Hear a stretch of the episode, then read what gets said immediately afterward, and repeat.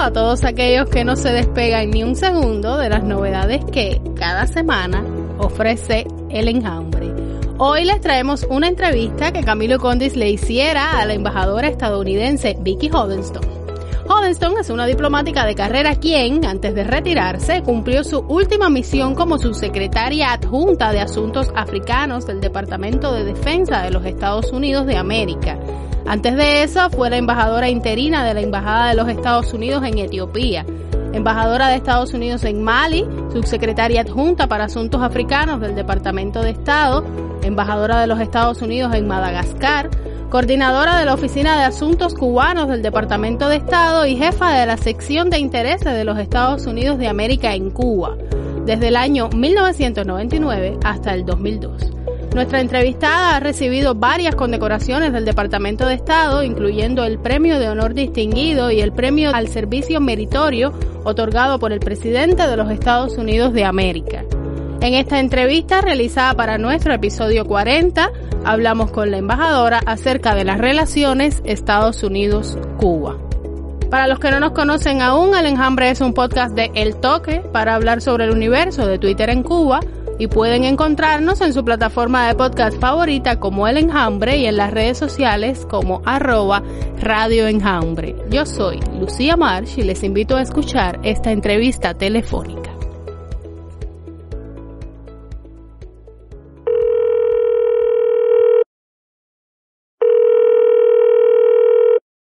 Un saludo, embajadora. Muchísimas gracias por aceptar nuestra invitación al enjambre.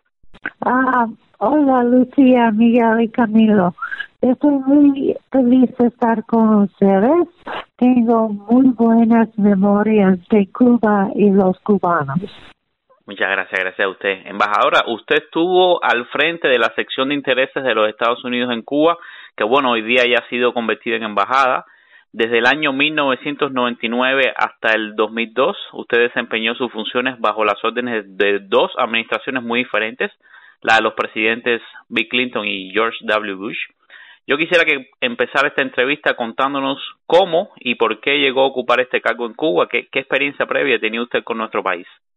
Bueno, ah, yo era el adjunto al director de los asuntos cubanos al Departamento de Estado y luego el director de los asuntos cubanos al Departamento de Estado. Entonces, más o menos seis años después, uh, me nombró, mi, uh, era nombrada uh, como eh, la jefe o la oficial principal de la sección de intereses de lo cual es la embajada americana hoy.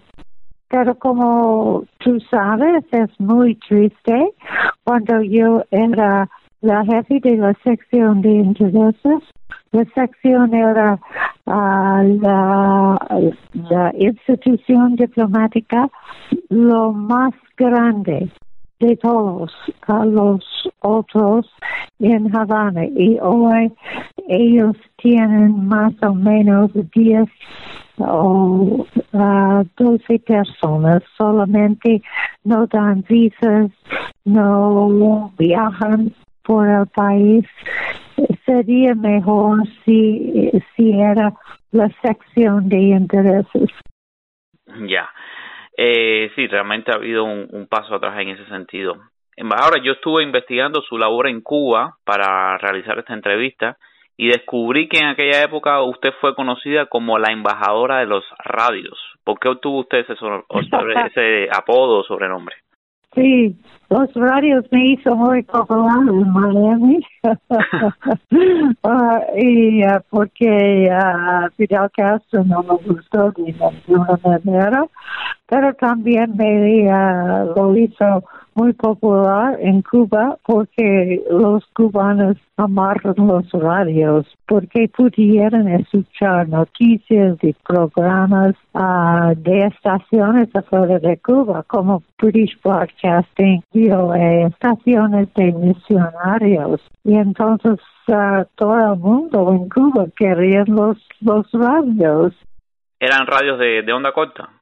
Uh, bueno, sí, eran uh, radios onda corta y de FM y, y AM. Y mi eh, equipo ya distribuyeron los radios a todos, a todas partes de, Cuba. Recuerdo un día dio los radios a dos mujeres jóvenes y ellos me pidieron uh, dos más. Yo lo, uh, yo quería saber por qué y ellos me dijeron que sus hermanos eran encarcelados por matar un porco y quieren los radios por por ellos. O oh, sí, recuerdo muy bien, a otra mujer comenzó a llorar cuando lo dio el radio y yo pregunté por qué. Ella me dijo, ahora tengo un regalo de cumpleaños por mi hijo. Hmm. No, realmente todo, todo el mundo quería los radios porque en Cuba en general los radios no son de uh, onda corta, pero pueden, uh, uh, no sé exactamente cómo decirlo en uh, español, pero los radios en Cuba tienen, no tienen la posibilidad de de escuchar estaciones afuera de Cuba. Pero con mis radios, el pueblo cubano pudieron escuchar a los, las estaciones afuera de Cuba. Pero, ¿sí? No, le iba a decir que era además una época en la que no había acceso a Internet. Entonces, para obtener información, los radios eran una vía alternativa muy buena, ¿no? Pienso yo. Sí, sí, porque, como dice, y, y creo que eso no me gustó, porque decía que era solamente para la conexión uh, con Radio Martí. Ya, me imagino. Pero pudieron escuchar a todas las estaciones, pero el gobierno cubano uh, bloqueó los, uh, los el radio Martí, pero si tenía un radio pequeño como los míos, uh, entonces pudieron ir a diferentes lugares y por eso pudieron escuchar a Radio Martí si quieres, si quería. Ya, ya, ya entiendo, ya entiendo. Y bueno, leyendo también sobre esta época, leí acerca de un desencuentro que tuvo usted con la Asociación Nacional de, de Lebreles Afganos en Cuba. Déjeme explicar a nuestros oyentes que el lebrel afgano es, un, es una raza de, perro de casa. Bueno, todo esto me pareció muy, muy surrealista. ¿Puede contarnos acerca de este incidente? Sí, es interesante porque los liberales afganos eran muy, muy popular en los Estados Unidos y también en Cuba en los años 50 y siguieron popular en Cuba y hay varias personas en Cuba quienes tienen liberales afganos y son uh, perros muy, muy bonitas con pelo largo. Y en Cuba también hay um, uh, ex, exhibiciones de perros. y eso es una cosa rara también porque en una en un país uh, comunista de tener esa idea de exhibiciones de, de perros, pero a todos modos hay muchos cubanos que le gustan mucho sus perros. Entonces vi a el padre de mi perro en un aeropuerto, en el aeropuerto de, de Havana, era, el perro era con dos uh, chicas de Cuba y me, y me vendió a mi perro. Y e, e, era un perro muy muy bonita y también tenía una persona Ana María quien era yo digo un dog whisperer porque ella um, era excelente en entrenar. Entrenar dice entrenar. Entrenar sí. Entrenar uh, los los los uh, perros. Y mi perro que era Havana uh, Havana ganó muchos premios. Y el eh, la persona que era ah, era una persona que se llama Castro hmm. y eh, eh, no era Fidel, pero me envió una carta que dice que me votaron del club de afganos. Yo creo que era muy, muy chistoso. Entonces uh, comencé a discutirlo con los, los medios, uh, Washington Post, NPR, uh, la Univision, y, y decirles que los diplomáticos americanos siempre eran en el en la casa de perros en Cuba. y pero más que eso era una forma de mostrar cómo era el sistema cubano. Por ejemplo, la residencia de la mi residencia, residencia como la jefe de la sección de intereses, era la residencia de los embajadores de los Estados Unidos antes de la, antes la revolución y es muy muy bonita y muy grande. Pero los cubanos no pueden entrar en esa época en el barrio donde uh, estuvo la, la, casa, la residencia. Y todas las residencias alrededor de mi casa eran de la seguridad del Estado. Hmm. Entonces, con eso del liberal afgano, yo pude mostrar al media, a la televisión, al radio, uh, cómo eran las restricciones uh, del sistema cubano. Y Fidel no era de ninguna forma feliz de eso. Yo digo, eso era una victoria para mí, una rara victoria para mí, porque Fidel Castro tenía que readmitir mi afgano Havana en el club Uh, de los uh, liberales afganos. Es decir, Habana fue remitido, usted no, pero Habana sí.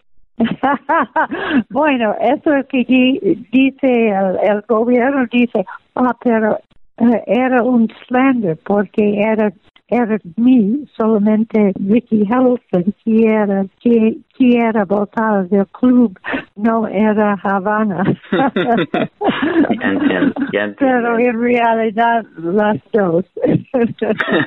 pero en fin, regresaron al club, pero al mismo tiempo el gobierno ah, no era de ninguna forma uh, feliz conmigo ni con la entrenadora Ana María y lo hizo muy difícil la vida de Ana María. Me imagino, he conocido casos así. Bueno, usted me menciona aquí a, a Fidel Castro, eh, ¿tiene algún sí, muchos jóvenes eh, que nos escuchan realmente lo que tienen de Fidel Castro es más bien una idea preconcebida de lo que ven en, en la televisión, pero no, no lo vieron cuando joven ni, ni mucho menos en, en aquella época, era muy, era muy niño. ¿Tiene usted alguna anécdota o algo que nos quiera contar acerca de, de sus encuentros con él? Sí, sí, lo que recuerdo lo más es cuando uh, yo era la directora de los asuntos cubanos en los Estados Unidos en el Departamento de Estado. Y en esta época, que era en los 90, creo que era 91, uh, fui con una delegación americana a Cuba porque los Estados Unidos con Reagan y después con Bush padre, empujé a Cuba a ser parte de los tripartite agreement, un tratado de triparte. En ese tratado, los Cuba decidió de regresar a Cuba 50 mil tropas de Angola.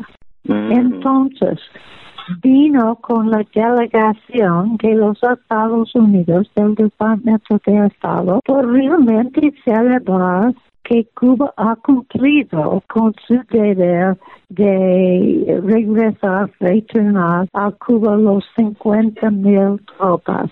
Era una cosa muy especial y los Estados Unidos debería de haber sido muy, muy contenta porque Cuba salió de la África. Entonces, Fidel Castro nos invitó y todas las otras delegaciones a la palacio, el Palacio de la Revolución para una fiesta. Y en la fiesta, Fidel me vio y vino a la delegación americana y él me dijo, ¿quién es usted?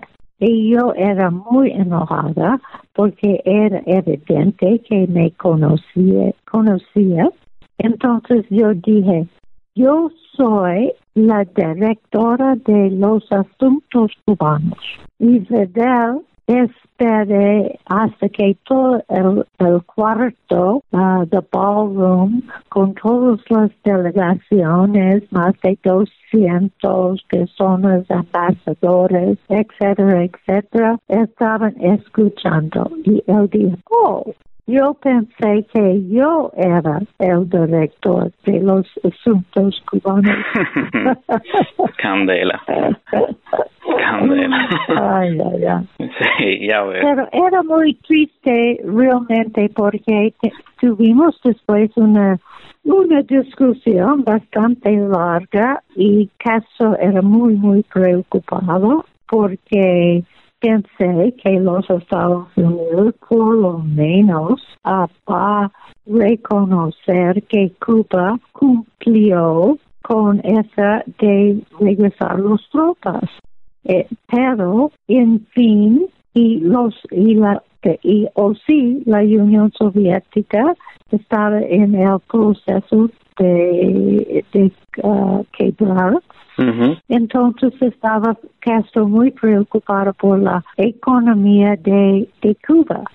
Y o sí porque los Estados Unidos, los congresistas, Torricelli y los cubanos americanos conservadores querían votar un nuevo ley, um, más lo cual era la Cuban Democracy Act, lo cual hizo más, dio más sanciones, entonces era, bastante preocupado. Y todo lo que dio que pudiera decir yo era bueno. Si Cuba tiene las elecciones libres uh, más respeto por los derechos humanos.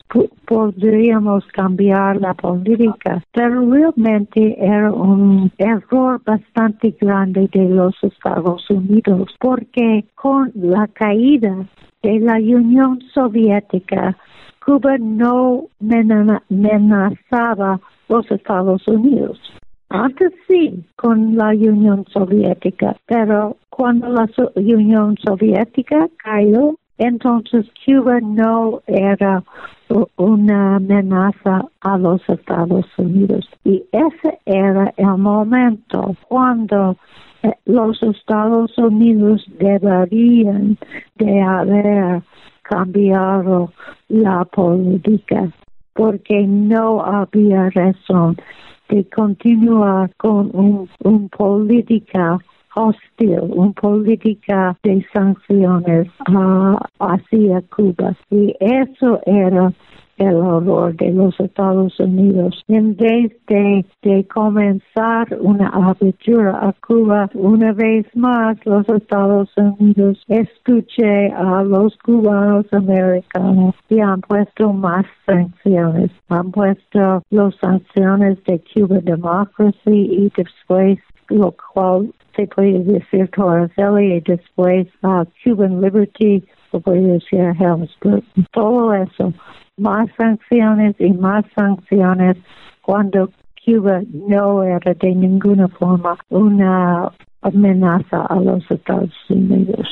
Bueno, embajadora, usted estuvo involucrada no solo en, incidentes como estos, usted vivió realmente tiempos convulsos aquí en Cuba como, como representante de su país. ¿Cuáles diría que fueron sus mayores retos como diplomática en La Habana y, y cómo hizo para enfrentar estos retos?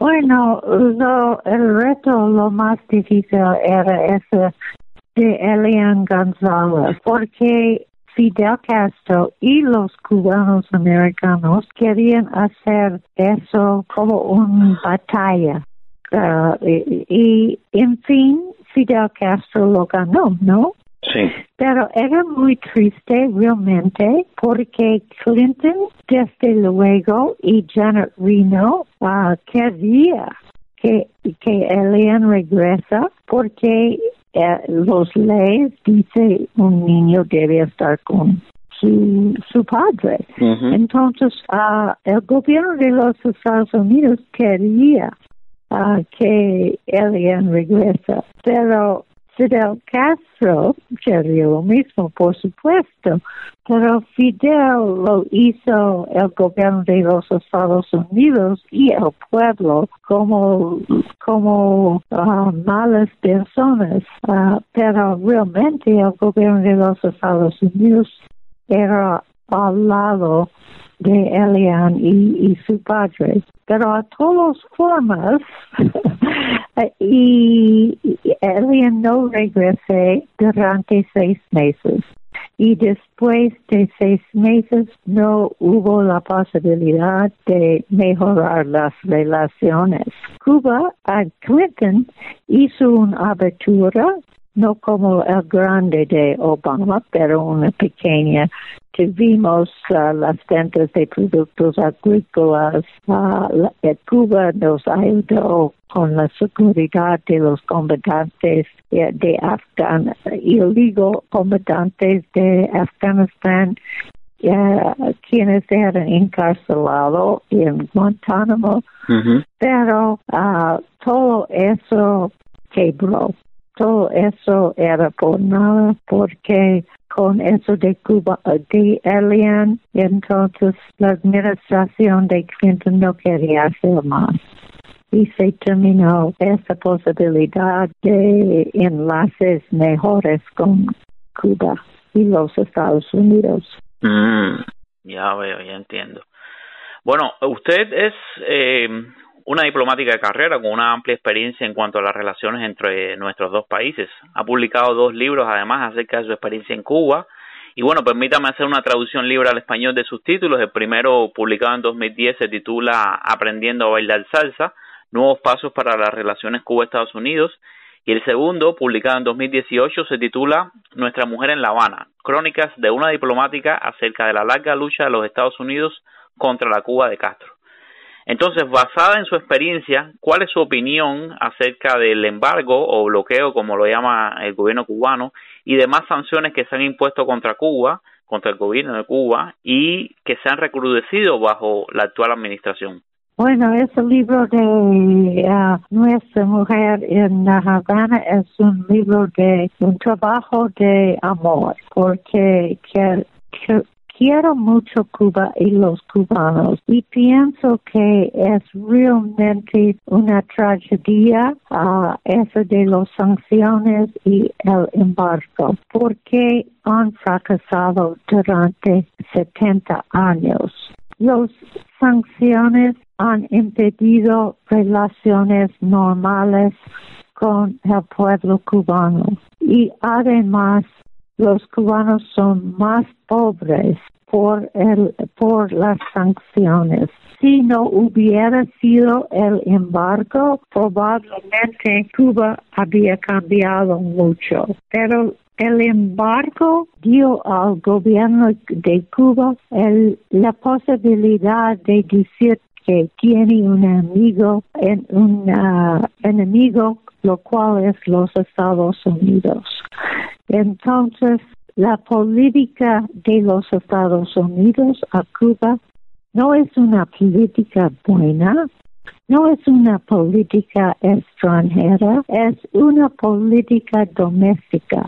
Y los candidatos por ser presidente de los Estados Unidos buscan los votos de los cubanos americanos y los más conservadores y por eso uh, dicen que van a tener esa política hostil, esa política de sanciones contra, de, contra Cuba.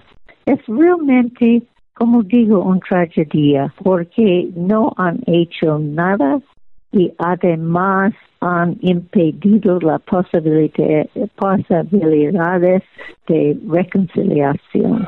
Ya, Bueno, por último, yo quisiera saber su opinión acerca de qué acciones podría tomar el gobierno de los Estados Unidos para ayudar a los cubanos. Estoy hablando de los cubanos comunes y corrientes, los que aquí conocemos como cubanos de a pie.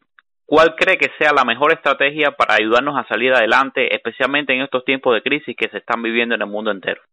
Bueno, debemos regresar primeramente a la política de Obama porque puedo ver que durante ese tiempo los cubanos tenían más dinero uh, y tenían la posibilidad de tener sus propios uh, negocios porque los, los uh, visitantes americanos quedaron en las casas particulares comeron en las restaurantes particulares, visitaron, escucharon a la música, a las artistas y todo eso. Entonces, el sector, la, sector privado era creciendo en Cuba. Y eso es muy, muy importante porque eso quiere decir que los cubanos tienen oportunidad, tienen más dinero, tienen uh, la posibilidad de, tener un, un voz, una, una, una posibilidad de, de um, como dice, de tener más uh, voto, más voz, más uh, posibilidad de, de decir al gobierno de Cuba lo que quieren. Porque Cuba nunca va a ser como los conservadores cubanos americanos quieren. Eh, no van a ser un país como los Estados Unidos, un sistema capitalista. Van a ser un sistema cubano mixta, imagino, de capitalismo, socialismo, etcétera, pero debe ser un sistema que los cubanos mismos uh, uh, determina lo que quieren, no un sistema que las autoridades más altos de Cuba dicen que quieren. Uh, no debe ser eso y no debe ser un sistema hecho por los cubanos americanos. Entonces, tenemos que votar, tenemos que erradicar las sanciones y comenzar con una con unas uh, discusiones dentro de todas las comunidades de Cuba y de los Estados Unidos uh, para promover reconciliación. Es decir, usted usted en su opinión y, y basado en su en su experiencia la eliminación de sanciones eh, podría promover cambios positivos en Cuba. ¿Es eso lo que me quiere decir? Sí, eso es que quiero decir. Por ejemplo, voy a decirle o tratar, perdón, mi español hace tiempo. No, no, muy bien, muy bien. Se entiende perfectamente. Se entiende perfectamente, de verdad, de verdad que sí. espero, espero que, que pueda venir un día a Cuba para mejorar mi español. Mm. Pero entonces, uh, uh, eso es un ejemplo que dio en mi, mi libro. Un día era manejando mi carro oficial y vio un grupo de, de jóvenes uh, que querían ir al centro. Ellos entraron en el carro y, y cuando entraron uh, comprendieron que era un carro un poco diferente, ¿no? Y uno de ellos dijeron, ¿qué tipo de carro es eso? Yo le dije, es un uh, Crown Victoria, eso es un Ford muy bonita. Y entonces ellos dijeron, ajá, pero entonces, ¿quién es usted? yo les dije, yo soy la jefa de la sección de intereses de los Estados Unidos. Y, y, y era un silencio y pensé, oh, oh, ellos van a, pedir que les bajan. Pero era una chica me dije, por favor, ser nuestra madre y nos llevan a Miami. ya veo, la botella está Miami. yeah. Y yo pensé, era muy, muy triste, ¿no? Porque el futuro de ellos, los jóvenes, deben ser en Habana, no en Miami. Exactamente. Y una, una de las razones que no tienen buena futura en Habana es la política de los Estados Unidos. Y eso para mí no es correcto, no es aceptable, entonces debemos cambiarlo. Exactamente. Bueno, eh, me parece que, que usted ya como que está comprometiendo al, al personal diplomático en Cuba, no solo de los Estados Unidos, sino de las demás embajadas, a que deben seguir su ejemplo y darle botella a los cubanos, sobre todo ahora que hay tantos problemas con el transporte.